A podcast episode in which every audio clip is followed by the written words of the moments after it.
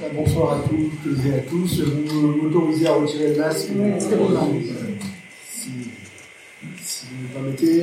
Merci à mon cher Eric de, de ton accueil dans ta synagogue et dans cette belle communauté d'Arcachon, parce qu'effectivement, au-delà de, des, des, liens professionnels, il y a aussi des liens amicaux euh, qui nous unissent avec ton épouse, la mienne, depuis de nombreuses années. On a toujours eu aussi un grand plaisir à venir passer quelques jours de vacances ou de repos euh, dans cette belle cité d'Arcachon. Je veux aussi remercier de son accueil euh, le président. J'ai ah, comment Oui, parler un petit peu plus fort. Alors, je vais couper le chauffage, ça fera un peu moins de bruit. J'essaie de parler plus fort. Donc, euh, remercier de son accueil le président Alain Poli, qui m'a rappelé que l'année dernière, au tout début de, mon arrivée à Bordeaux, on avait le plaisir de faire une soirée euh, qui était en Zoom euh, du fait de la pandémie, euh, avec Monseigneur Levert, qui était une belle soirée qu'on d'échange également. Et je heureux également, je ne le vois plus, mais de saluer le président de cette communauté, M. Siari, il se cache derrière le pupitre du rabbin, euh, derrière le pupitre du rabbin, et de redire également notre amitié, nos encouragements dans cette lourde tâche qui est celle d'un président de communauté euh, pour faire qu'un lieu de, prière seulement un lieu vivant, mais un lieu d'échange, de partage, comme c'est le cas. Et je suis heureux de saluer les membres des communautés euh, catholiques, protestantes, orthodoxes, puisque j'en trouve euh, également au travers du père un camarade, puisque nous avons échangé à la radio à de nombreuses reprises depuis mon arrivée ici euh, alors, on dans le sud-ouest, après quelques. Euh, euh, dans euh, militaire. Alors, puisqu'on parle d'aumônerie militaire, mon cher Eric, euh, il y a quelques années de cela, euh, le grand rabbin Corsia, qui est le grand rabbin de France, comme vous le savez, avait été interrogé par un de nos collègues aumôniers lors d'un congrès de l'aumônerie militaire euh, en lui disant comment tu as pu assister à telle ou telle cérémonie, euh, voilà. Euh, et on a dit le, la, prière du Notre Père. Le grand rabbin s'est pas laissé démonter, et alors que nous recevions dans un autre cadre le grand rabbin d'Israël, il lui a fait lire le texte de la prière du Notre Père. Et le grand rabbin d'Israël, lorsqu'il a lu en hébreu la, prière du Notre Père, il a tout simplement dit, mais c'est une prière juive, il n'y a pas de question. C'est le Notre Père est une prière éminemment juive. Euh, il y a éminemment juive et il n'y a aucune difficulté à ce que euh, juifs, comme bien sûr, mais surtout que les juifs puissent s'en revendiquer, puissent même la dire et euh, la lire dans telle ou telle circonstance. Et il est vrai que les circonstances qui avaient été rappelées avait été celle d'un hommage qui avait été rendu lors d'un du décès d'un militaire. Il y avait eu une cérémonie œcuménique, interreligieuse plus exactement, euh, et euh, le texte du Notre Père avait été. Alors je vais sans doute redire pour un certain nombre d'entre vous des choses que vous connaissez, mais euh, qui vont aussi nous ramener à la tradition juive. On avait certains d'entre vous été un peu amusés de nous voir arriver ici à la synagogue, que le rabbin arrive avec la traduction de la tome pour parler. Mais comme je l'ai expliqué, c'est plus facile pour citer Notre Père dans le texte de Matthieu de prendre la tome, la traduction œcuménique de la Bible, ou la Mégie ou la Seconde, que la Bible du Rabbinat, bien évidemment. Euh, donc, ceci expliquant cela. Voilà. Comme vous le savez, euh, euh, le texte du Notre Père et vient de l'évangile de Matthieu, au chapitre 6, les fameux versets 9 à 13. J'aurai l'occasion de vous les lire tout à l'heure. Et il y en a une deuxième version qui est un peu plus courte, qui, fait 5 versets au lieu de 7, dans l'évangile de Luc, euh, au chapitre 11, euh, les versets 1 euh, à, à 5. Alors ce texte, bien évidemment, les chrétiens le connaissent tous, puisqu'il est lu dans toutes les églises lors d'une célébration eucharistique et également dans, dans les communautés orthodoxes, protestantes. Et il a été juste un petit peu modifié, vous savez, par le concile de Vatican II en 1966 dernière phrase, ne nous, pas, euh, ne nous soumet pas à la tentation, euh, et le, puis en 2013, et a été modifié de façon définitive euh, depuis décembre 2017 avec cette dernière phrase, ne nous laisse pas entrer en, euh, en, tentation. Euh, je vois que vous connaissez le texte, euh, sans doute bien mieux que moi. Et donc, si ce texte du Notre Père est clairement inspiré donc, de la prière juive, il faut se rappeler que historiquement, Matthieu, l'évangile Matthieu, l'évangile de Matthieu est le premier évangile.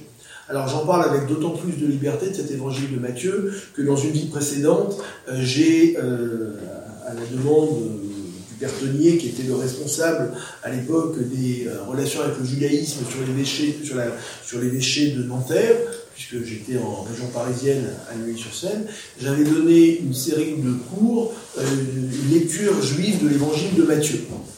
une lecture juive de l'évangile de Matthieu, ce qui avait été un exercice assez assez difficile pour moi, et euh, de ramener effectivement l'évangile de Matthieu à, ses sources juives.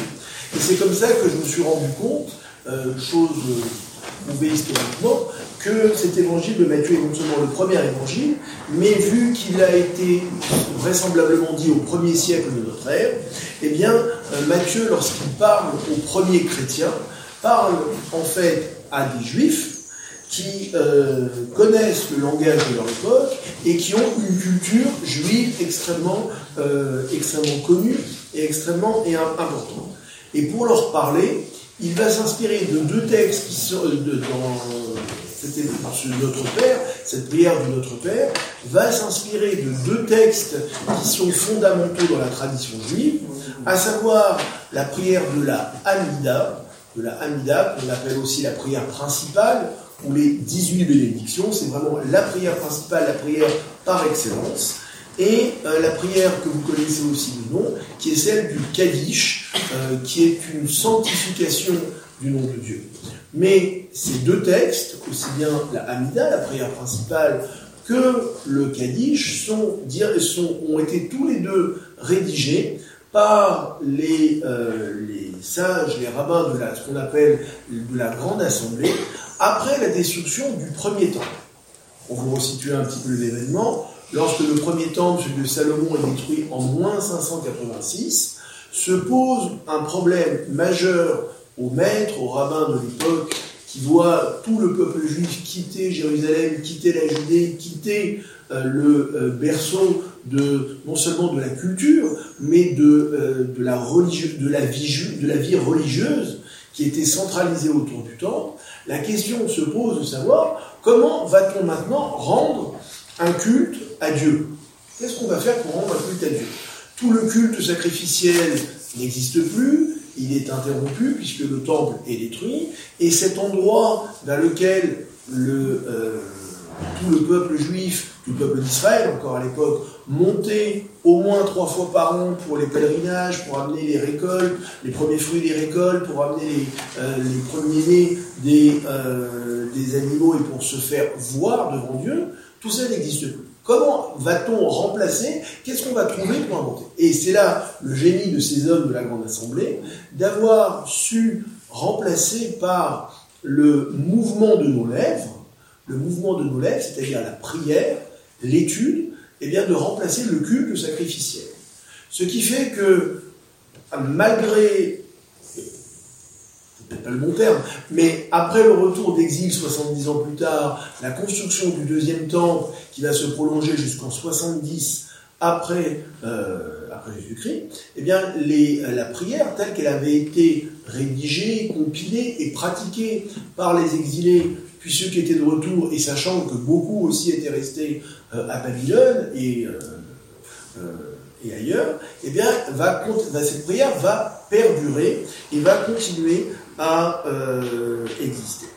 Et en fait, quand Matthieu, reprenant les paroles de Jésus, s'adresse aux premiers chrétiens, à ces anciens juifs, eh bien, il leur parle un langage qu'ils connaissent, et les termes de cette prière, de ce Notre Père, vont être en quelque sorte, excusez mon l'expression un peu anachronique, un digest, un résumé, un condensé, en fait, de euh, la prière juive et de ces deux prières que sont la Hamida, la prière principale, et le Kaddish, la sanctification du nom euh, de Dieu.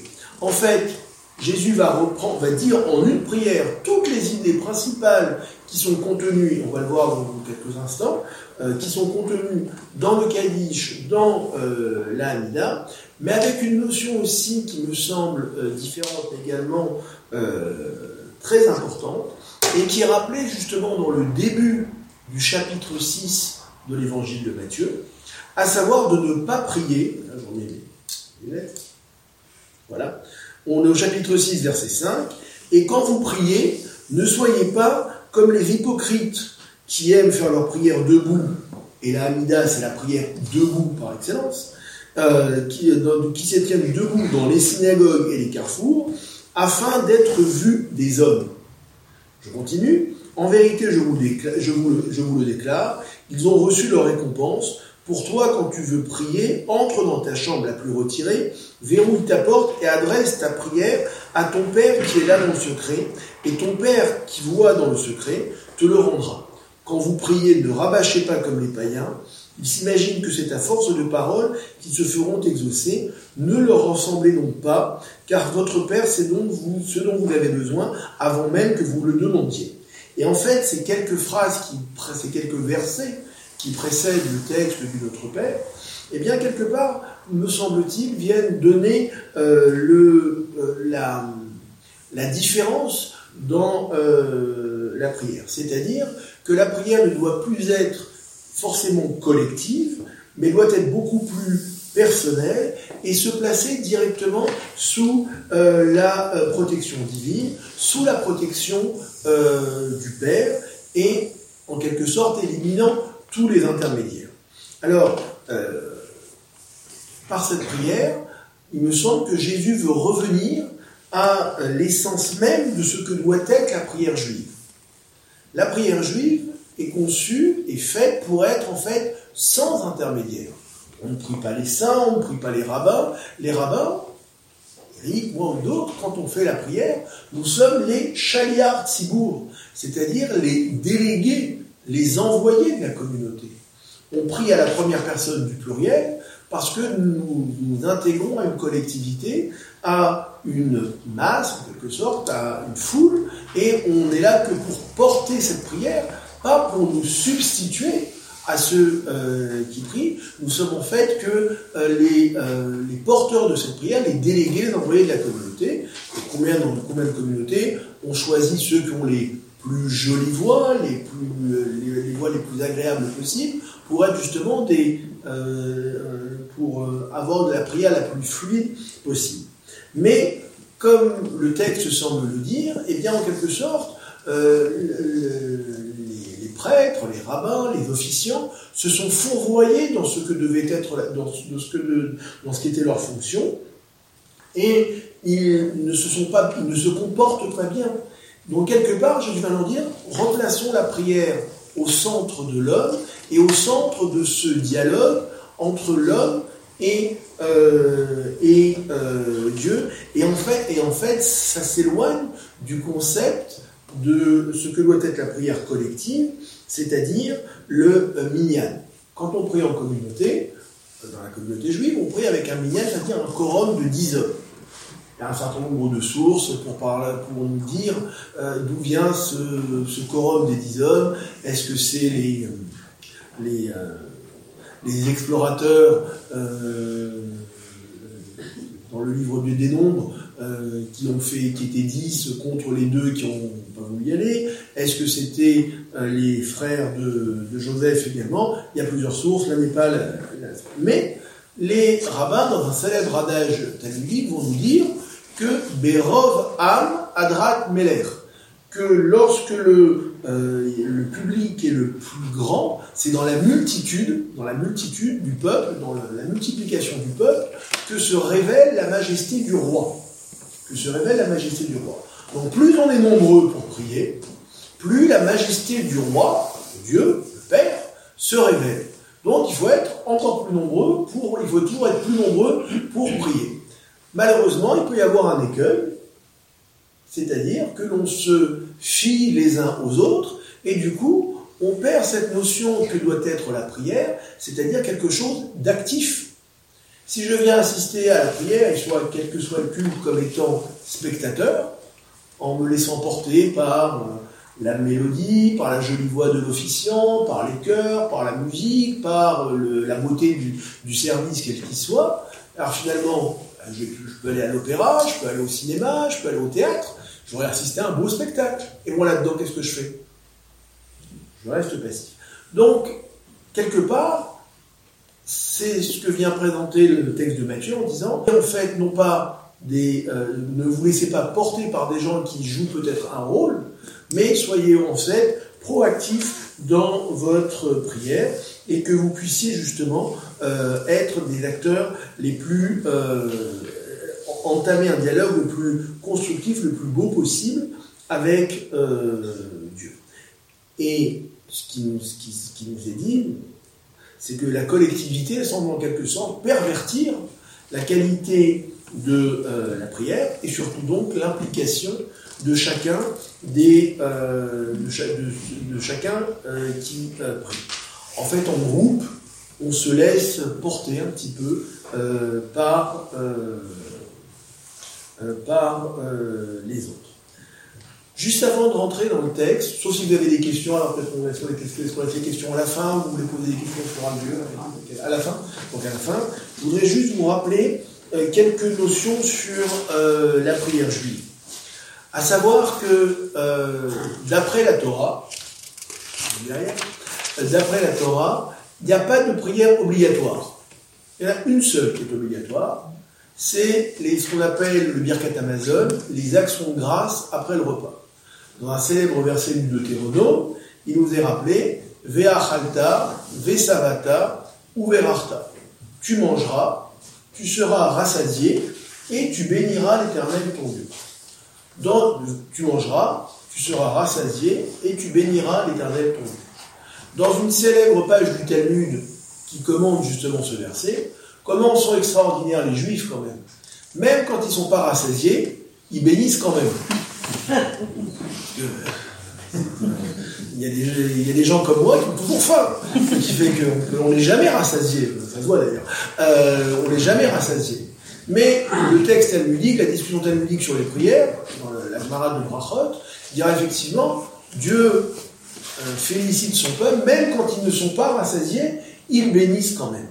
C'est-à-dire que euh, la, cette action de grâce, eh bien, cette action de grâce, euh, et nous donne en fait ce qui est le fondement même de ce qu'on appelle la bracha, la bénédiction, et ce qui est aussi l'essence du, euh, du, judaïsme, être juif, Yehudi en hébreu, c'est être capable de remercier, de dire merci. De dire merci. Et euh, dans la même page du Talmud, nous sera dit d'ailleurs que quiconque profite d'un bien de ce monde sans bénir, une pomme, je mange un gâteau, je, profite euh, de euh, d'un parfum, d'un, bien de ce monde, est appelé un voleur. Quiconque profite d'un bien de ce monde, c'est vrai que c'est plus centralisé sur la nourriture, mais d'un bien de ce monde sans bénir, c'est-à-dire sans louer Dieu, sans remercier Dieu, est considéré comme étant un voleur. Donc, à partir de là, et donc le Talmud va expliquer que du fait que le temple n'existe plus, qu'on n'a plus la possibilité d'amener les sacrifices, qui ces offrandes animales ou végétales, sont aussi une forme de remerciement à Dieu, eh bien nous devons de trouver toutes les circonstances, que dans toutes les circonstances de l'existence, pardon, eh bien on se doit de remercier Dieu pour les bienfaits dont il euh, nous euh, gratifie. Mais hormis cette prière sur la nourriture, qui, est le Birkat Amazon, tu mangeras, tu te rassasiras, tu béniras. Il n'y a pas de prière obligatoire, ni d'après la Torah, ni d'après les sages. Par contre, on sait que tous les hommes ont prié. Adam a prié, euh, les patriarches ont prié, Moïse a prié, et on, a leur texte également. On sait parfois le moment dans lequel ils ont, euh, prié, et on s'inspire justement de leur prière pour nous aussi apprendre comment, euh, comment prier. Et comme je vous l'ai dit tout à l'heure, la prière s'est véritablement instituée dans la forme que nous connaissons maintenant, euh, depuis la destruction du temple, les hommes de la, Grande Assemblée, et qui vont rédiger des prières, des bénédictions, des, euh, des prières telles que la Hamida, pour la prière principale, parce que finalement, tout le monde n'est pas capable d'avoir ce qui est indispensable pour la prière, c'est-à-dire aussi de la spontanéité. D'être capable de dire spontanément, de, se, de s'exprimer, de déverser son envie, son angoisse, sa reconnaissance, ses demandes, son questionnement à Dieu. C'est pas facile de prier. Comment exprimer les mots? Certains ont des, des âmes plus poètes, ont une capacité à, s'exprimer plus facilement, mais pour d'autres, c'est extrêmement difficile. Que pourrais-je dire? Souvent dans les, dans les synagogues, je sais plus si c'est ici, euh, souvent les synagogues, on a sur le rideau, ou sur la porte à l'extérieur, euh, un, un, adage talmudique, Da ifne miata omed. Sage devant qui tu te trouves? Oh, le roi des rois. Euh, il vous est peut-être arrivé, comme de vous trouver devant une autorité, devant un, personnage important, et on ne sait pas quoi dire. Se trouver dans un temple, dans une synagogue, dans une église, comment je vais prier de façon spontanée? Donc c'est pour ça que les rabbins, les sages de la Grande Assemblée, ont rédigé, ont figé en quelque sorte le texte de la prière, euh, même si au fur et à mesure des époques et jusqu'à euh, des temps très récents, euh, la prière est instituée dans les livres que vous avez à l'entrée de cette synagogue, mais en même temps, il y a toujours la place pour la prière personnelle, pour une évocation personnelle. Et sachant qu'autour de ces textes institués par les rabbins, et les textes personnels, eh il y a aussi tous les textes de la Bible, comme les psaumes, David étant l'auteur le plus euh, à qui on attribue les psaumes, étant celui qui véritablement a fait la plus grande œuvre de prière différente et variée à Dieu. David s'exprimera quand il est dans la peine, quand il est dans la douleur, quand il est dans la joie, quand il est dans la fuite, quand il est dans le deuil. Et en fait, on a de ces différents psaumes, il suffit de voir les titres, eh bien, euh, un peu son état d'esprit et comment il a euh, exprimé son, euh, ses demandes et ses attentes devant Dieu. Et tout le monde n'est pas le roi David. Non, du coup. les, rabbins se sont institués,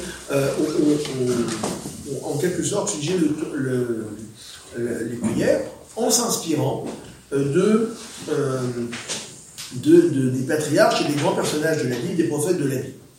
Alors de Abraham, d'Isaac ou de Jacob, eh bien on, apprendra le temps de la prière, le matin, l'après-midi ou le soir. Chacun des patriarches, en lisant le livre de la Genèse, a prié, semble-t-il, à nos rabbins, à un moment différent. On apprendra aussi dans quel état d'esprit ils se trouvaient, ce qu'on appelle aussi les, les les vertus morales, dans lesquelles ils ont exprimé cette prière. Pour euh, Abraham, on sait que ce qui dirigeait sa vie, c'est un attribut de euh, grâce, de bonté, c'est-à-dire d'avoir le souci non seulement de s'exprimer à Dieu, mais en même temps le souci de l'homme. Rappelez-vous l'histoire de Sodome et Gomorre quand Abraham parle à Dieu il ne prie pas pour lui, il prie aussi pour les autres. Donc on apprend aussi à prier pour l'autre. Isaac, quand Dieu lui parle, c'est paraditzrak, c'est-à-dire la frayeur d'Isaac. Isaac est dans une dimension différente. On va, y revenir tout à l'heure.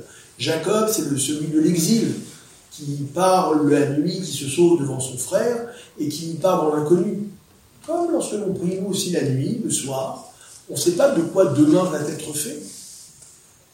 Mais il y a aussi d'autres dont on apprend, et je ne vais pas tous vous les citer, sinon on a un rapport d'autre père, euh, d'autres dont on va apprendre la façon dont ils ont été, par la façon dont ils ont prié et qu'ils ont été exaucés, on apprendra aussi des gestes dans la prière. Je vous donne quelques exemples. Hannah, Anna, la mère du prophète Samuel. Relisez le début du premier euh, livre de Samuel, chapitre 1 et surtout le chapitre 2, la fameuse prière de Anna, où elle va au temple, qui est encore le temple de Silo, et Anna prie. Et elle prie à voix basse, juste à voix basse en ouvrant les lèvres. Élie, le prêtre, H-E-L-I, euh, celui qu'on écrit en hébreu avec un raïm, Élie la voit de loin et pense qu'elle est une ivrogne en train de cuver son vin. Il a ramou de façon extrêmement euh, violente. Non, Seigneur, je suis, j'ai rien vu du tout. J'épanche ma peine devant Dieu. Comme Hana a été exaucée là-bas, en priant juste en bougeant les lèvres, eh bien nous aussi, lorsque l'on prie à voix basse, on va juste bouger nos lèvres et se faire entendre notre voix au moins de notre oreille, parce que c'est le modèle d'une prière qui est entendue. Un autre exemple, le roi Ézéchias, Dieu, il est sur son lit, il est couché, il est malade.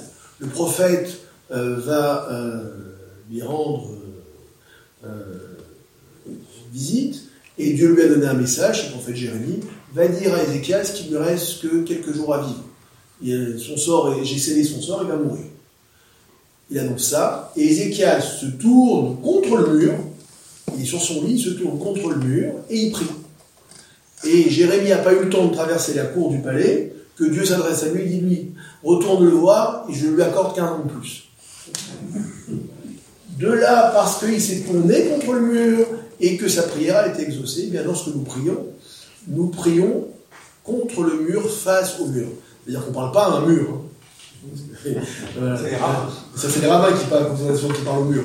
Mais euh, il y a plein des lamentations aussi. Je vous raconterai l'histoire, si on prendre un temps, euh, de ces. N'oublie pas que tu parles à un mur. Hein. Euh, on prie, c'est-à-dire de prier face au mur, justement, parce qu'il a été exaucé. Donc on apprend de tous ces prophètes différentes façons de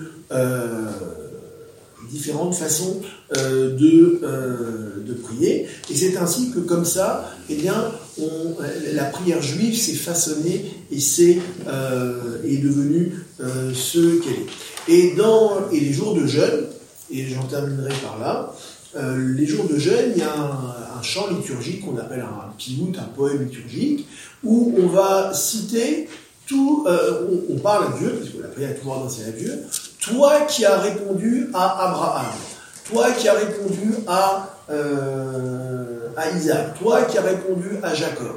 Et on cite tous les personnages qui ont prié, je veux dire qu'il y en une grande quantité, donc réponds-nous. Véaon et ceux que celui qui a répondu à Abraham quand il est euh, sur le mont Moria, euh, réponds-nous. Celui qui a répondu à Isaac lorsque, lors du sacrifice, réponds-nous. C'est-à-dire que tu leur as répondu de par leur qualité et tu as entendu leur prière, eh bien, toi aussi, donc, écoute notre prière.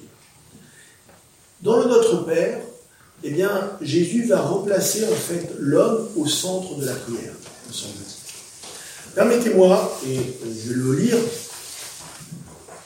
Alors, je vais vous lire dans le texte de Matthieu, même si la version n'est pas tout à fait. Voyez que je l'ai ici. Ah, et après, je reviendrai sur le, euh, sur le texte. Vous donc priez ainsi, Notre Père qui es aux cieux, fais connaître à tous qui tu es, fais venir ton règne, fais se réaliser ta volonté sur la terre à l'image du ciel, donne-nous aujourd'hui le pain dont nous avons besoin, pardonne-nous nos torts envers toi, comme nous-mêmes, nous avons pardonné à ceux qui avaient des torts envers nous, et ne nous conduis pas dans la tentation, on a vu la différence, hein, mais délivre-nous du tentateur, et enfin, euh, si vous pardonnez aux hommes leurs fautes, votre Père céleste vous pardonnera à vous aussi. Mais si vous ne pardonnez pas aux hommes, votre Père non plus ne vous pardonnera pas aux fautes. Ce dernier verset n'étant pas, n'étant pas,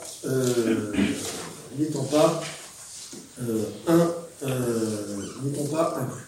En fait, c'est ce texte du Notre Père va donc reprendre ces deux prières principales, on a résumé, comme je l'ai dit tout à l'heure, que sont euh, la la prière principale, et d'autre part le, euh, le Kaddish, la sanctification du nom, du nom de Dieu.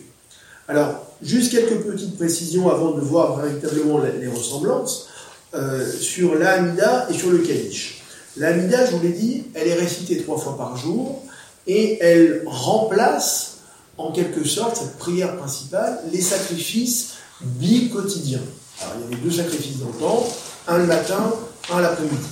Mais comme celui de l'après-midi continue à brûler toute une partie de la nuit, les rabbins ont institué trois euh, amidas euh, et qui sont décomposés en trois parties. Une première partie de louange, une deuxième partie de demande et une troisième partie de remerciement. Louange, demande, remerciement. Et en fait, il y a 18 bénédictions, 3 bénédictions de louange, 13 bénédictions de demande et trois bénédictions de remerciement. Si vous comptez bien, c'est pas 18, ça fait 19, parce que dans les demandes, on a rajouté une treizième euh, un peu plus tard, euh, mais on a gardé le terme de 18 bénédictions, même s'il y en a effectivement 19. Euh, Cette Amida, la première louange, la première bénédiction, commence par les mots suivants. Loué sois-tu éternel notre Dieu, Dieu de nos pères, Dieu d'Abraham, Dieu d'Isaac, Dieu de Jacob. Elohim, Véloé Avotenu, Elohé Abraham, Elohé Israël, Véloé Jacob. Notre Dieu, Dieu de nos pères, Dieu d'Abraham, Dieu d'Isaac et de Jacob. Et la question, alors, pourquoi Dieu de nos pères ça suffisait? Pourquoi Dieu d'Abraham, Dieu d'Isaac et de Jacob? Parce que chacun d'entre eux, chacun des patriarches, a connu, a éprouvé, a été éprouvé par Dieu et même a éprouvé Dieu d'une façon différente. Comme chacun d'entre nous, nous avons une connaissance et une appréhension de Dieu qui est différente. Je vous l'ai dit, Abraham c'est plus dans la bonté, Isaac c'est plus dans la crainte, Jacob c'est dans l'exil. Chacun a une vision de Dieu qui est différente. Comme chacun d'entre nous a une approche de Dieu qui est différente. Mais Dieu reste toujours le Dieu de nos pères et notre Dieu. Donc il y a cette notion aussi de cette relation euh, particulière de chacun. La Hamida, pour répondre à la demande de, euh, des sages évoquant Anna, se dit toujours à voix basse quand on prie de façon individuelle. Quand je prie chez moi, ou quand je prie tout seul à la synagogue, c'est pas le quorum, on priera à voix basse. Mais lorsqu'on a le quorum, les dix hommes qu'on prend en communauté, on va la répéter dans son intégralité. L'officiant va la répéter. Pour deux raisons. D'une part, parce qu'à l'époque du temple, la, parce que l'Amida remplace ce qu'à l'époque du temple était le sacrifice qui était offert par tout le peuple d'Israël. Donc, comme tout le monde participait, eh bien, l'officiant répète pour tout le monde pour faire participer tout le monde. Et parce que peut-être, dans l'assistance, il y a des gens qui ne savent pas bien prier, ou qui ne savent pas prier, qui ne lisent pas, ou qui ne l'hébreu, ou qui ne connaissent pas la prière. Donc on fait participer chacun, ne serait-ce qu'en répondant Amen. Pour les quelques euh, fois où j'ai assisté à des cérémonies, à des messes, notre Père est toujours dit d'ailleurs en collectivité quand on le dit euh, à l'Église. On peut le dire chez soi tout seul. Matthieu dira d'ailleurs quand vous prierez au fond de votre chambre euh, cachée, pour rappeler aussi quelque part l'omniprésence de Dieu, eh bien on le dit aussi en collectivité. C'est-à-dire qu'il y a euh, ce rappel peut-être aussi de la prière juive qui se dit de façon collective. Qui se dit de façon euh, collective. Donc pour celui aussi qui ne sait pas prier, eh bien il se rejoint aussi aux autres sachant que dans la prière quotidienne, tout ce qui va précéder la Amida, la prière principale, va nous servir à nous élever, à nous préparer, à nous mettre en condition. Disons que l'Amida, on a besoin du maximum de ferveur, et eh bien pour pouvoir en quelque sorte se chauffer, pour être au top de cette ferveur, et eh bien tous les textes qui vont précéder, des psaumes, des versets, des louanges qui ont été composés euh, par les rabbins, et surtout le schéma Israël, l'affirmation de notre foi, écoute Israël, l'Éternel notre Dieu, l'Éternel est un, c'est juste avant, euh, la Hamida, pour pouvoir justement, euh, avant de rentrer dans cette communication avec Dieu, affirmer notre croyance euh, en, lui. Le Kaddish est une prière qui, est, est différente. À savoir que ce Kaddish ne peut se dire que en public. Et il n'est pas écrit dans un hébreu classique, il est écrit en araméen, c'est-à-dire une forme d'hébreu ancienne, qui était en fait la langue vernaculaire, qui était la langue parlée. Qui la langue parlée. On peut le dire que lorsqu'on est euh, avec un minyan euh, en, communauté. Et le Kaddish est aussi réputé pour être, entre guillemets, la prière des morts. Si vous lisez le texte du Kaddish, on ne parle jamais de la mort là-dedans. On ne parle jamais de la mort là-dedans. Dans les prières, dans les offices, dans nos offices, il est aussi la jonction entre les différentes parties de l'office, euh, entre les différentes parties d'un office euh, public. Et il est inspiré d'un verset du livre d'Ézéchiel, au chapitre 38, verset 23, qui nous dira Je montrerai ma grandeur et ma sainteté, je me ferai connaître aux yeux de nombreuses nations, alors elles connaîtront que je suis le Seigneur. Elles connaîtront que je suis C'est le verset 30, chapitre 38 du livre d'Ézéchiel, verset 23. Euh, Donc il y a une notion de sanctification de Gidiala le Kadash, que soit grandi, que soit sanctifié le nom, euh, le euh, de Dieu. Cette notion de sanctification, elle est expliquée dans la Torah, dans le livre du Lévitique, au chapitre 19, euh, par cette injonction. Euh, Dieu, euh, Moïse parle, pardon, devant la communauté, devant tout le peuple d'Israël, en leur disant, en leur révélant la parole de Dieu, en leur disant Kedoshim tiyu, kikadosh ani. Soyez saints, vous dit Dieu, parce que moi, l'Éternel, Dieu, l'Éternel, je suis saint. Et c'est quoi ça? C'est quoi ça? Alors pour là, pour le comprendre, eh bien, on va se référer à Rachi, le plus célèbre des commentateurs de la Bible. Euh, il est français, fierté nationale. Euh, Rachi, euh, Rabbi Salomon, fils de Isaac, qu'on appelle aussi l'Isakide, le, célèbre rabbin de Troyes, qui au XIe siècle fait un commentaire linéaire, entre le XIe et le XIIe siècle, un commentaire linéaire de toute la Bible et de tout le Talmud on ne peut plus étudier depuis ni la Bible ni le Talmud sans le commentaire de Rachid. Et chaque fois que sur la Bible, Rachid, sur la Torah, Rachid a un problème, et eh bien la première chose qu'on va voir, qu'est-ce que dit Rachid et quelle question s'est posée Rachid Kedoshi, c'est quoi? C'est quoi la définition du mot Kedoshi Donc, il va nous dire Perushi, c'est-à-dire distinguer, mis à part. C'est-à-dire que la sainteté, la sainteté, c'est être capable de se distinguer, c'est introduire dans le matériel une notion de spiritualité. Et en fait, tout toute la démarche d'Israël, c'est d'être capable d'intégrer, d'introduire dans le monde dans lequel nous vivons de la spiritualité et d'élever le matériel, d'élever l'homme vers euh, Dieu. C'est même le but suprême d'Israël, euh, en tant que peuple et en tant que, euh, en tant que nation. Mais pour pouvoir justement assumer cette notion de cette, ce but du peuple d'Israël, c'est une des raisons pour lesquelles le Kaddish se dit euh, en collectivité, c'est-à-dire en présence d'une assemblée. Et on retrouvera d'ailleurs dans un petit peu plus haut dans le livre d'Ézéchiel au chapitre 36, versets 23 et 24, cette même notion, voilà, c'est pour ça que je l'ai pris celle-là. Euh, toc, toc, toc, je montrerai la sainteté de mon grand nom qui a été profané parmi les nations, mon nom que vous avez profané au milieu d'elles, alors les nations connaîtront que je suis le Seigneur, oracle du Seigneur Dieu, quand j'aurai montré ma sainteté en vous sur leurs yeux, je vous prendrai d'entre les nations, je vous rassemblerai, je vous sur le sol, ça c'est la suite. Mais donc c'est la vocation aussi d'Israël, donc de montrer, de faire connaître la euh, gloire de Dieu, également cette sainteté, euh, cette sainteté euh, de Dieu. La deuxième partie d'ailleurs du Kaddish, qui est la phrase que nous répétons en collectif, juste pour vous, le préciser, quand on dit le Kaddish, quand l'officiant dit le Kaddish, les gens répondent à chacune des phrases Amen. Et au milieu, la deuxième partie, les gens vont répondre Yehe Rabba Mevarar, que son nom soit grandi et glorifié à tout jamais. C'est dit de façon collective.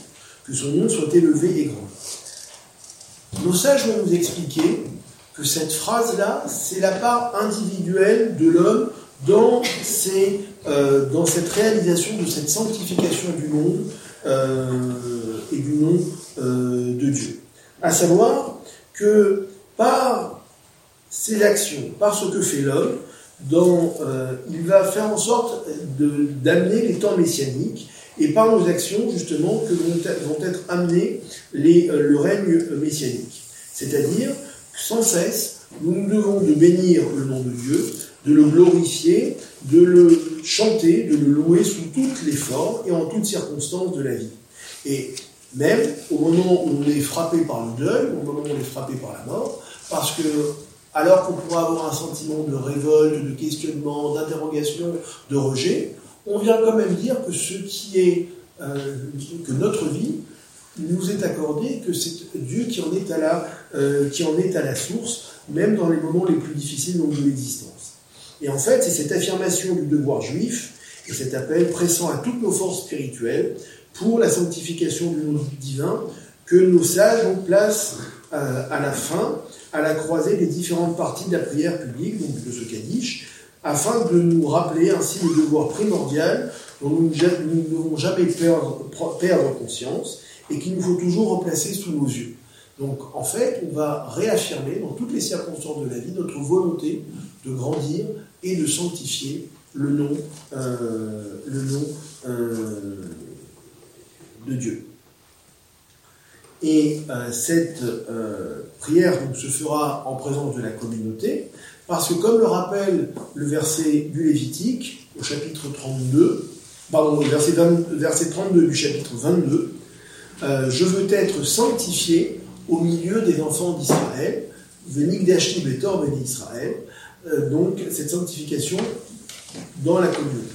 Donc quelque part, le Notre Père, qui, est, comme je l'ai dit en introduction, ce digest, ce résumé, ce condensé euh, de la Hamida, prière personnelle, intime, dans lequel on exprime toutes nos demandes à, Dieu, et d'un autre part le Kaddish, qui est cette sanctification publique, collective du nom de Dieu, et eh bien c'est ça que va contenir, va résumé en quelques versets, en quelques phrases de notre Père.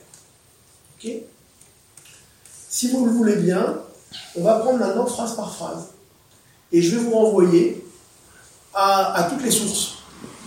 Donc si je vais trop vite, vous me dites. Parce que je suis fatigué, que je parle Voilà.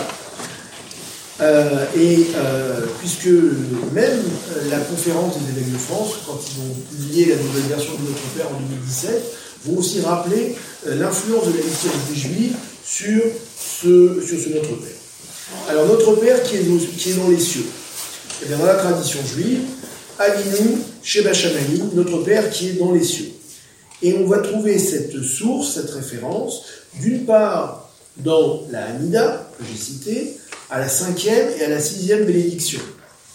Donc la Hamida sur les 19 bénédictions, quand je parlerai de, de, de bénédiction, c'est les bénédictions de.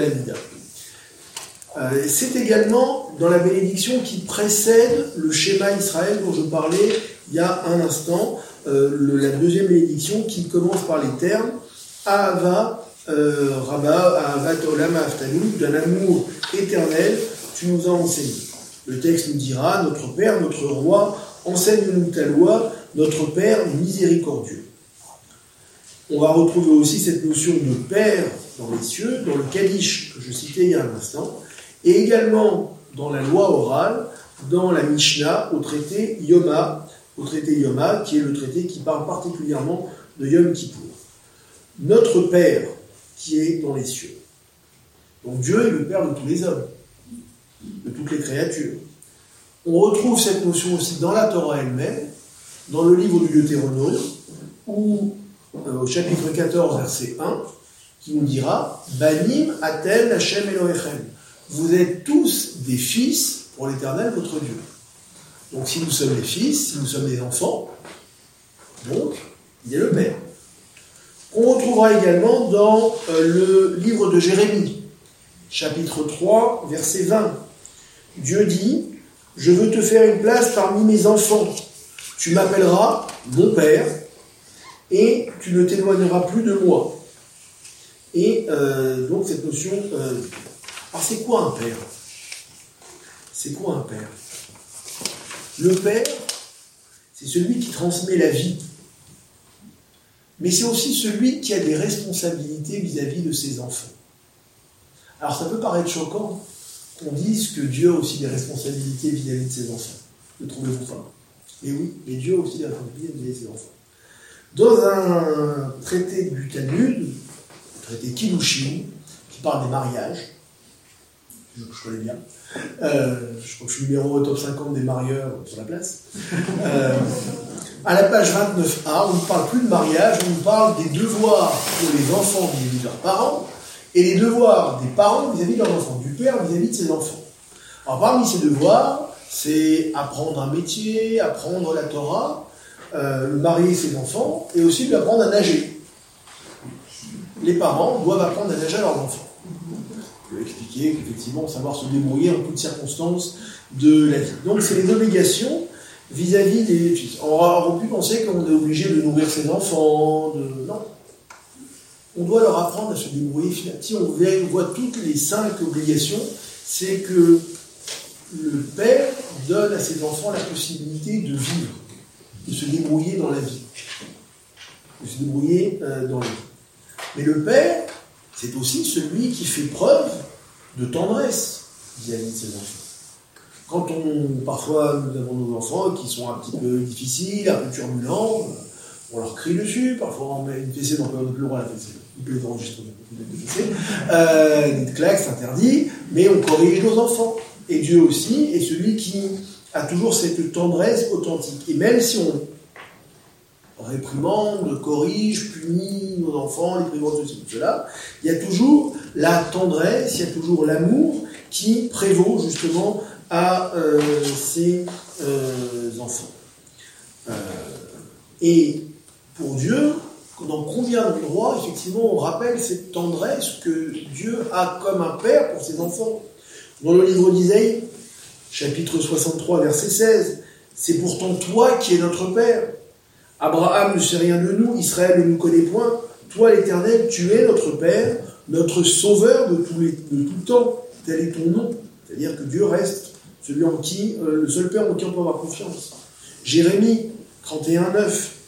Avec de douces larmes, ils reviendront et de supplication. Je les dirigerai, je les conduirai vers des sources abondantes. Par une route unie, ils ne pourront pas glisser, car je suis pour Israël un père, et Éphraïm est mon premier-né. Jérémie 31, verset 9. Et le psaume 103, euh, verset 13, que nous citons régulièrement dans nos, offices, comme un père prend pitié de ses enfants, l'Éternel a pitié de ceux qui le craignent. Cette notion du père. Donc le père, il a toujours la tendresse, il a toujours l'attention, il a toujours cette euh, Mais, euh, d'ailleurs, ces derniers textes, aussi bien celui des psaumes que celui de Jérémie, sont repris dans la liturgie des grandes fêtes que sont Rosh Hashanah et Yom Kippour. Rosh Hashanah et Yom Kippour, il y a une dualité dans, les rôles de Dieu. À savoir qu'on va appeler Dieu comme étant le Père et comme étant le Roi. Une des, plus célèbres prières de Rosh Hashanah, dont certains voient que le Notre Père prend aussi sa source là-dedans, et c'est un peu anachronique puisque le de plus tard, c'est Avinu Malkenu notre Père, notre Roi. C'est-à-dire qu'on est sur la même phrase, à plusieurs reprises, c'est une litanie, notre Père, notre Roi. Euh, tu es, notre, tu es d'abord notre Père et tu es après notre Roi. Pourquoi? Parce que le Père, il a cette tendresse, cette gentillesse, même s'il corrige, même s'il punit, il a toujours cet amour euh, prédominant. Le Roi, il applique la loi de façon stricto sensu, il ne peut faire exception d'aucune parole. Si tu dois nous juger et nous punir comme un roi, on ne va pas tenir une minute. Mais avant de te rappeler que tu es le roi, rappelle-toi que tu es le père. Et nos sages vont euh, même nous rappeler, nous expliquer, vont nous dire que la notion de père fait appel à un attribut divin qui est celui de la miséricorde, ce qu'on appelle rachamim. Tandis que le roi, c'est midat adin, l'attribut de justice, de rigueur. Le roi est celui qui juge selon la rigueur, il ne fait exception de personne, il juge selon la loi, il ne peut avoir pitié de qui que ce soit, sinon bah, il est corrompu. Et le père, eh bien, même s'il corrige, il a toujours la euh, tribu de, euh, de bonté. D'un côté, on a cette notion de midat rachamim, de recette, de bonté, de miséricorde, tandis que pour le père, tandis que le roi, eh bien, c'est l'attribut de justice, de rigueur.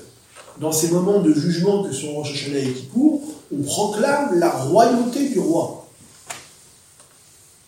sur le trône céleste. C'est-à-dire que Dieu, au moment où il va nous juger, quitte son trône de miséricorde, en quelque sorte, c'est une, image qui est donnée dans le Talmud, quitte son trône de miséricorde pour s'asseoir sur son trône de justice. Aïe Pas possible. Donc on lui dit Avinu Malkinu, tu es d'abord notre Père et après tu es notre roi. Juge-nous d'abord selon ton attribut de miséricorde avant de nous juger sur ton attribut de rigueur. Et on voit d'ailleurs, et les rabbins vont expliqué, que dans les différents noms de Dieu qui sont employés dans la Bible, on a le tétragramme, Hachem, c'est l'attribut de miséricorde. Et quand on fait une bénédiction, on va dire Loué sois-tu, Hachem, Adonai, le nom de Dieu, parce que tu nous nourris, tu dispenses tes bontés par ta miséricorde. Quand on parle de Elohim, c'est Dieu dans son attribut de justice. Remarquez d'ailleurs, petite parenthèse, que quand Dieu crée le monde, dans le livre de Bereshit, dans la Genèse, chapitre 1, les six premiers jours de la création jusqu'à la création de l'homme, il n'y a que Elohim qui intervient. Pour que l'homme soit créé, c'est Hachem Elohim, c'est-à-dire Dieu dans son attribut de miséricorde et dans son attribut de justice. Si Dieu n'avait pas introduit sa miséricorde, il n'aurait pas pu créer l'homme. Donc c'est le Père.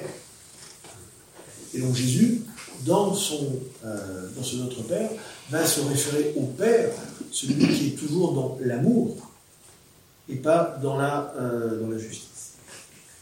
Le jour de Rosh Hashanah, puisqu'on en parle, on a l'habitude de lire un texte très célèbre qui est le chapitre 22 de la Genèse.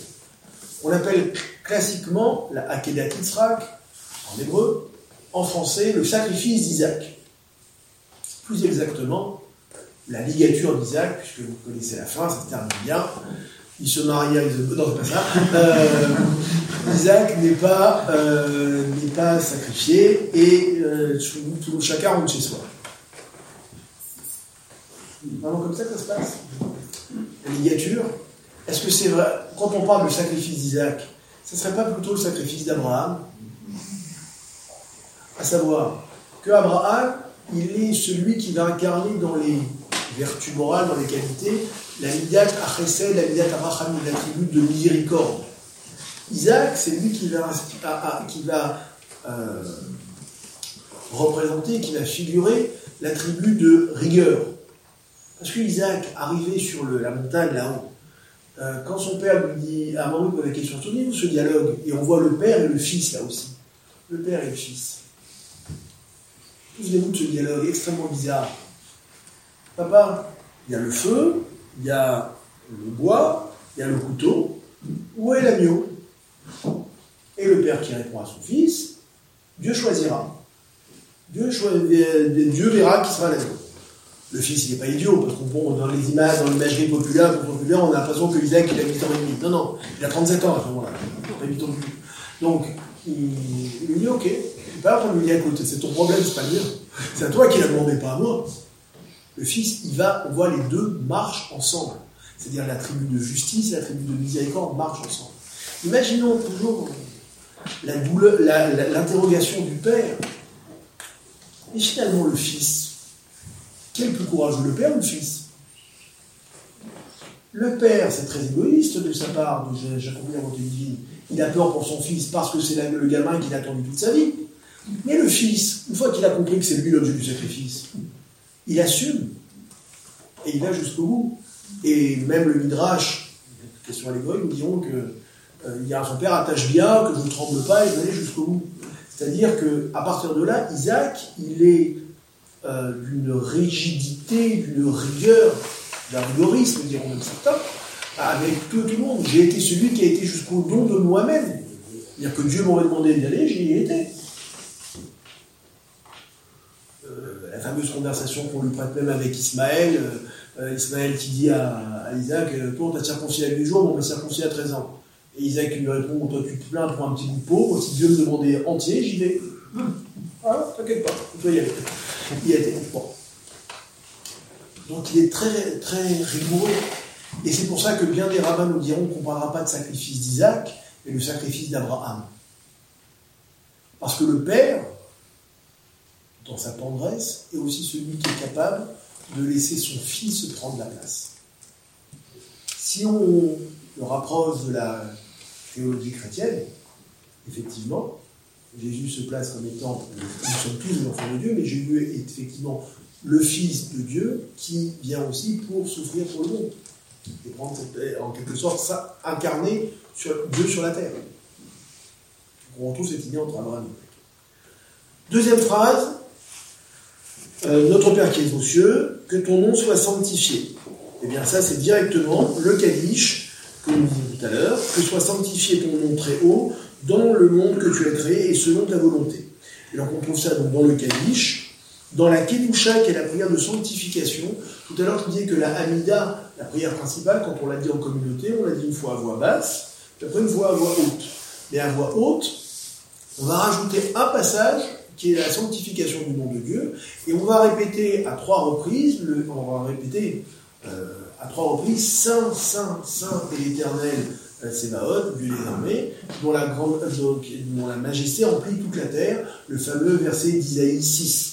Donc c'est le sang de cette Kedusha, et euh, qui reprend aussi le fameux verset d'Ézéchiel au chapitre 38, dont je vous parlais, euh, dont je vous parlais euh, tout à l'heure. Vienne ton règne, que, que, notre Père qui est aux cieux, sanctifié soit ton nom, vienne ton règne. Et là aussi, c'est directement le texte du Kaddish, la deuxième phrase du Kaddish, que vienne bientôt et que soit reconnu du monde entier ton règne et euh, ta seigneurie, afin que soit loué ton nom pour l'éternité. Et donc ça, c'est vraiment le texte du Kaddish, euh, reprenant cette euh, injonction du livre d'Ézéchiel. Que ta volonté soit faite sur la terre comme au ciel, et eh bien là, ça nous renvoie au Talmud, au traité Brachot, qui est le traité dont je vous parlais tout à l'heure, qui parle des bénédictions, qui parle des prières, à la page 29b, ainsi qu'à un commentaire sur ce traité euh, qu'on appelle la Tosefta, euh, qui nous dira effectivement que soit faite ta volonté dans le ciel et sur la terre, donne la tranquillité de l'esprit à ceux qui te craignent, pour le reste, agis selon ton bon plaisir. Et c'est là que intervient justement cette notion de yirat shamaïm, c'est-à-dire la crainte du ciel. Avinu shema shamaïm, notre Père qui est, euh, qui est aux cieux. Les cieux, euh, euh, quand on parle, quand, on parle de quelqu'un qui craint Dieu, on parle de yirat shamaïm. Il a la crainte des cieux. Alors effectivement, les cieux font à la fois référence aux éléments, à la création du monde, c'est-à-dire premières dimensions de euh, la création du monde. Au, commencement, Dieu créa les cieux et la terre, même si on traduit souvent par le ciel et la terre. Il y a à la fois la notion d'éloignement, cham, la notion de maïm, d'eau euh, également, mais quelqu'un qui craint Dieu, on l'appelle Yiré Shamaïm, qui craint les cieux. Alors pour nous qui sommes descendants des Gaulois, on a toujours peur que le ciel nous tombe sur la tête, certes. Mais euh, c'est un texte du Talmud qui nous dira également que Dieu possède tout dans ses trésors, sauf la crainte de lui-même. C'est-à-dire que Dieu peut nous donner la richesse, peut nous donner le, pouvoir, peut inspirer beaucoup de choses, mais il ne possède pas dans ses trésors la crainte que l'on peut avoir de lui. La crainte que l'on peut avoir dans un autre traité du Talmud qui parlera de la résurrection des morts, on se posera justement la question de savoir si Dieu connaît l'avenir, si Dieu va faire ressusciter les morts et s'il connaît l'avenir, à savoir, s'il connaît l'avenir, ça veut dire est-ce que l'homme a le libre arbitre ou pas?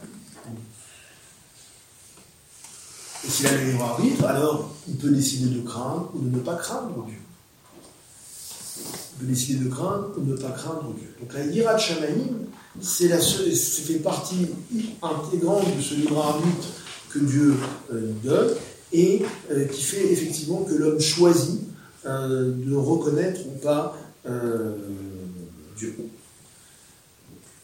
Donne-nous aujourd'hui notre pain quotidien. Et eh bien là aussi, c'est le Talmud, dans le traité Betsa, page 16a, qui nous dira Fais-nous jouir du pain que tu nous accordes chaque jour, c'est-à-dire que en reprenant ce que je vous disais en introduction, tu mangeras et tu te rassasieras et tu béniras. Euh, tu te rassasieras. Il y a beaucoup de gens qui mangent et qui ne sont pas rassasiés. Pas parce qu'ils ont forcément faim, mais parce que le pain qu'ils mangent n'est pas forcément bon à manger. Et euh, dans un peuple, le peuple d'Israël qui est au départ un peuple d'agriculteurs, le fait de bénir le pain quotidien rappelle aussi la dureté du travail de l'agriculteur. À savoir que quand on cultive la terre, on n'est jamais sûr du résultat. Peut-être que certains parmi vous ont un petit pain de jardin devant leur maison ou dans leur campagne. On fait beaucoup d'efforts pour retourner la terre, pour la, semer, pour la labourer, pour l'arroser. Une fois qu'on a tout fait bien, est-ce que forcément tous nos efforts vont être couronnés de succès? Pas forcément. Parce qu'il peut y avoir une sécheresse, il peut y avoir trop d'eau, il peut y avoir des bestioles, il peut y avoir tout un tas de choses qui font que même quand la récolte est sur pied et qu'on est à la veille de la récolter, une grêle, la foudre, et voilà, tout est dévasté. Et pour justement bénir et pour remercier, pour constater qu'il y avait aussi la part d'intervention divine, qu'est-ce que faisaient les enfants d'Israël Avant de consommer leur récolte, ils allaient manger les premiers fruits à Jérusalem pour se faire voir de Dieu. Pas que, pour dire c'est grâce à toi qu'on a ce pain quotidien. Donne-nous notre pain quotidien. Le pain, c'est aussi l'aliment que l'on partage. L'Eucharistie est véritablement le symbole de ce pain partagé, de ce vin partagé également, qui symbolise aussi le corps du Christ. Mais dans toutes les familles juives, lorsque l'on mange, on va partager le pain. Rappelez-vous aussi que le compagnon, c'est celui avec lequel on mange le pain. En hébreu, le pain, ça se dit lechem. Et quand on fait la guerre, c'est milchama. C'est la même racine. Quand euh, en fait, les gens se font la guerre pour pouvoir manger du pain. Pour pouvoir manger du pain. Mais le pain est la seule chose, nous dira la tradition juive, qu'on ne doit jamais refuser. Si quelqu'un vous demande du pain, vous ne pouvez pas lui refuser. sauf si vous êtes boulanger, vous le faites payer, c'est votre métier. Mais pour le reste, quelqu'un qui vous demande du pain, à qui vous donnez du pain, vous ne devez jamais lui demander Hey, je t'ai donné deux baguettes, ça fait 3 francs, 3 euros. Euh, on ne demande jamais à se faire payer du pain si, euh, si on ne le vend pas en tant que son métier. C'est-à-dire que le pain est véritablement l'aliment par excellence que l'on partage. Dans le temple, il y avait une table, le shulchan, pour la table sur laquelle on fait la lecture de la Torah, c'est une évocation, sur laquelle on posait 12 pains. 12 pains. Alors, c'est pas une table comme ça, plate, c'était une table à étage, un peu comme un, comme vous savez, les échelles, on met des plateaux dans les salles services, choses comme ça. Il y avait six étages, deux fois, et on mettait du, pain qu'on appelle le pain de proposition. C'était le pain à plusieurs faces. Et la Torah nous dira, et ça j'en parle parce que c'est ce qu'on a vu la semaine dernière, tu t'en souviens, qu'on l'appelle, euh, il devait être ce pain toujours devant Dieu. Le pain devant Dieu. Les sages nous expliqueront que ce pain là-bas, il ne, se gâtait pas, il ne durcissait pas, il ne se ramollissait pas, il était toujours frais comme s'il venait de sortir du four. Mais surtout, il était toujours là, présent. Donc quelque part, le pain, c'est aussi la constance c'est aussi le fait d'être toujours prêt pour Dieu et à être en quelque sorte offert à Dieu. Donne-nous notre pain quotidien, c'est aussi cette référence à ce que nous soyons prêts à être devant Dieu parce que nous sommes rassasiés par sa présence et par ses bienfaits. Et puis rappelons-nous aussi que dans la Bible, les enfants d'Israël vont éprouver le besoin du pain.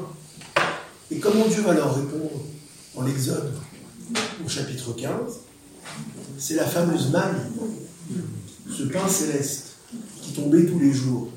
C'était quoi ce pain céleste? Une nourriture qui tombe tous les jours. En fait, c'est le pain de la confiance. Je prends aujourd'hui, donne-nous notre pain quotidien. Je prends pour aujourd'hui, mais je ne garde pas pour demain. C'est-à-dire que demain, j'aspire de nouveau, j'espère de nouveau que Dieu me donnera. Et suite du texte de l'Exode nous dira que quand euh, on en gardait, ça pourrissait pour le lendemain matin. Sauf pour le Shabbat. On prend une double part, parce que là, on est dans un monde spirituel qui est différent. Donne-nous notre pain quotidien, c'est-à-dire je te fais confiance pour qu'aujourd'hui j'ai ce qu'il faut. Aujourd'hui j'ai ce qu'il faut, c'est-à-dire que demain je ne sais pas de quoi demain va être fait. Mais je place ma confiance en Dieu, notre pain quotidien, c'est-à-dire qu'à chaque jour, Devarium Beyomo, en gros, chaque jour, euh, à, chaque, à chaque jour, sa chose, son besoin. Et Dieu répond à son besoin. En quelque sorte, et c'est aussi le principe de toute prière, ce que nous diront les sages aussi dans le, traité de Rachot, je dois faire aussi que ma prière soit toujours nouvelle. Que la prière soit toujours nouvelle. Pourtant, je lis toutes les mêmes pages, je lis tous les jours. Non, c'est comme si je fais quelque chose de nouveau tous les jours. Et si je fais ma prière comme étant quelque chose que je répète tous les jours, eh ben non, reste chez toi, dors une heure de plus et ne prie pas. Pas la peine de prier. Si tu n'en fais pas quelque chose de nouveau. Notre pain quotidien, c'est aussi au travers de cette prière, au travers de ce service à Dieu, qu'il soit toujours quelque chose de nouveau, de renouvelé du quotidien. Alors, pardonne nos fautes comme nous avons pardonné nos, euh, à ceux qui ont, euh, qui ont fauté.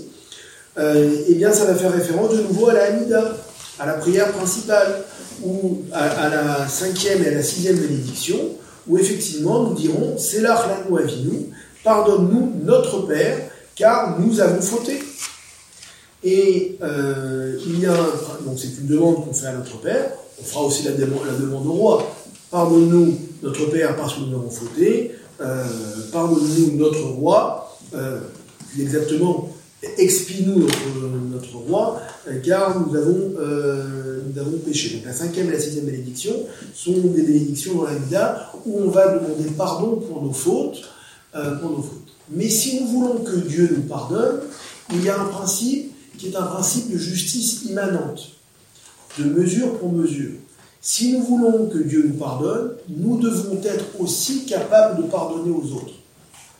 Tu veux que Dieu te pardonne? Eh bien, toi aussi, fais preuve de cette miséricorde, de pardon vis-à-vis des autres. Le principe de la justice, euh, le principe de justice maintenant. Donc, pardonne nos fautes comme nous avons pardonné à, nous, euh, ceux qui ont fauté vis-à-vis de nous, qui n'ont connu du tort. Eh bien, en fait, Jésus ne fait que répéter un principe qui est celui du pardon juif il s'adresse à des juifs avec ce même principe du pardon. Tu veux être pardonné? On te demande de pardonner. Donc, si je veux être pardonné, il faut que moi aussi je sois capable de pardonner. Ce qui sera d'ailleurs rapporté dans toujours le traité qui parle de Yom Kippour dans la loi orale, dans le traité de Yoma à la fin, où effectivement, euh, Dieu ne pardonnera les fautes que si nous avons pardonné à ceux qui nous ont causé du tort, qui nous ont causé du tort, et d'autre part, que les fautes que nous avons commises vis-à-vis des hommes, eh bien, il n'y a que les hommes qui peuvent nous demander pardon. Si j'ai volé quelqu'un, je ne vais pas demander à Dieu, excuse-moi d'avoir volé un tel. Non. D'abord, je vais m'excuser et rendre ce que j'ai volé à, la personne avant de demander pardon à Dieu.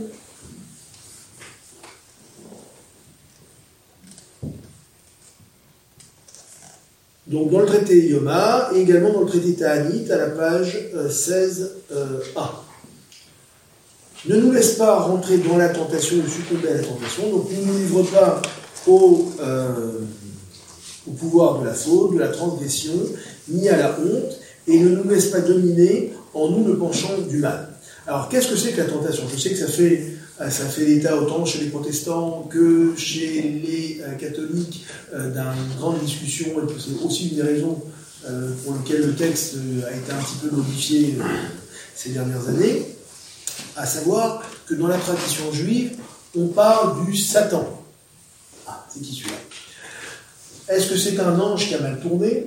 Ou est-ce que c'est euh, effectivement le diable? Pas très clair. Dans le Talmud, on vous expliquera que c'est à la fois celui qui suscite notre envie de pécher, pas Dieu, c'est un de ses anges, qui en fait quelque sorte va juste un tout petit peu pousser du pied comme ça, Juste, pour que ça tombe, ça glisse. C'est-à-dire que si quelqu'un est un petit peu euh, euh, borderline, on va dire, pour une moderne, eh bien, le Satan va lui soit le pousser, soit mettre devant lui quelque chose qui va faire qu'il va euh, tomber plus facilement. Mais en même temps, il va être l'accusateur. C'est-à-dire qu'au moment où Dieu juge son monde, il arrive et dit, tu sais, voilà ce qu'il a fait. Oui, mais c'est toi qui l'as poussé. Non, non, mais il a fait quand même. D'accord, je l'ai poussé. Donc la tentation, euh, voilà, c'est un peu à la fois euh, le Satan, c'est à la fois ce qui tente, ce qui euh, fait chuter, et en même temps celui qui va rappeler en quelque sorte cette, cette tentation, cette tentation. Et dans la prière du matin, dans les bénédictions qui ouvrent la prière du matin, nous demanderons à Dieu justement de ne nous faire pas euh, succomber à la faute, ni à la tentation, euh, ni, au, euh, ni à la tentation. Reprenons en, soi, en cela, et eh bien, toujours le fameux traité de Brachot, à la page 16b, 17a, ainsi que 60b, et le fameux passage du Talmud dont je parlais tout à l'heure, dans le traité Sanhedrin, à la page 107a également, de cette... De, qui parle justement euh, des tentations auxquelles nous pouvons succomber et qui pourraient justement amener sur nous un certain nombre de punitions euh, divines. J'en prends le Notre Père, délivre-nous euh, du mal, on voit notre misère, mène notre combat, délivre-nous sans tarder par ton nom, car tu es le libérateur puissant, loué sois-tu éternel, libérateur d'Israël, et bien ça c'est la septième bénédiction de la Hamida, quotidienne, de la prière quotidienne. Donc, loué soit Goël Israël, le libérateur d'Israël. Et là, on insiste bien sur le présent, c'est-à-dire que euh, Dieu libère en permanence parce qu'il voit justement la, euh, la, la, dureté de la vie du peuple d'Israël. Enfin, car c'est à toi qu'appartiennent le règne, la puissance et la gloire pour les siècles et des siècles. Et eh bien là aussi, ça va reprendre un texte des Chroniques, du premier livre des Chroniques, chapitre 29, 10 à 13, qui est le fameux cantique de David qu'on cite aussi tous les jours dans la prière. Euh, car à toi est la grandeur et la gloire, la victoire et la majesté sont tiennes, ainsi que toutes les choses au ciel et sur la terre. À toi est le règne, et tu es le Seigneur de tout être vivant dans euh, les siècles. C'est cette prière que euh, David a prononcée au moment où il ramenait l'arche d'alliance à, euh, Jérusalem. Euh, et elle va être reprise pour une partie par Salomon lorsqu'il lorsqu'il inaugurera le temple de Jérusalem. Donc si vous le voyez bien, finalement, ce Notre Père est une prière totalement juive et dont les sources sont véritablement inspirées de euh, la tradition. Et comme je l'ai dit, sans doute, et c'est mon, opinion, que euh, effectivement, euh, si Jésus s'adresse au travers de Matthieu, de l'évangile de Matthieu, à, ses contemporains qui sont euh, des juifs, eh bien, il a voulu remettre, enfin, en quelque sorte, l'homme au centre de la prière et le replacer directement sous la protection divine et enlever, enlever en quelque sorte, eh bien, ces, ces, hypocrites qui font des prières sans peut-être les comprendre, de façon professionnelle, de façon, euh, euh, de façon à être vu, euh, parce que cette notion aussi d'être vu, c'est la même chose que vous montrer à Jérusalem pour être vu par Dieu. On ne dit pas que c'est le prêtre qui doit être vu par Dieu, c'est chaque individu, c'est chaque homme qui doit être vu par Dieu. Donc finalement, les prêtres pas toujours très bienveillants, peut-être corrompus, eh bien, se sont fait en quelque sorte, euh, euh, ont voulu être vus des hommes, et ça donne bonne conscience quelque part. Voilà, j'ai une offrande, on m'a vu, moi, on a bien être.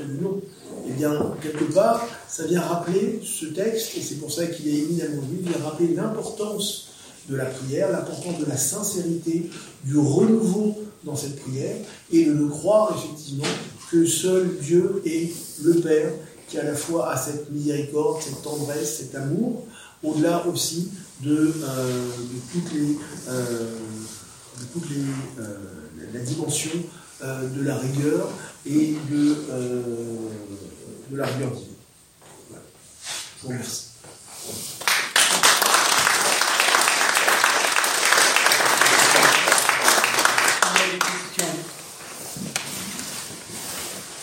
Allez.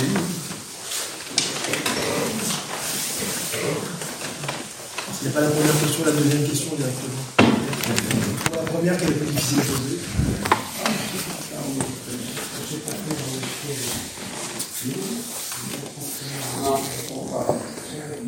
Et que pour nous, voilà, on ne partagera pas.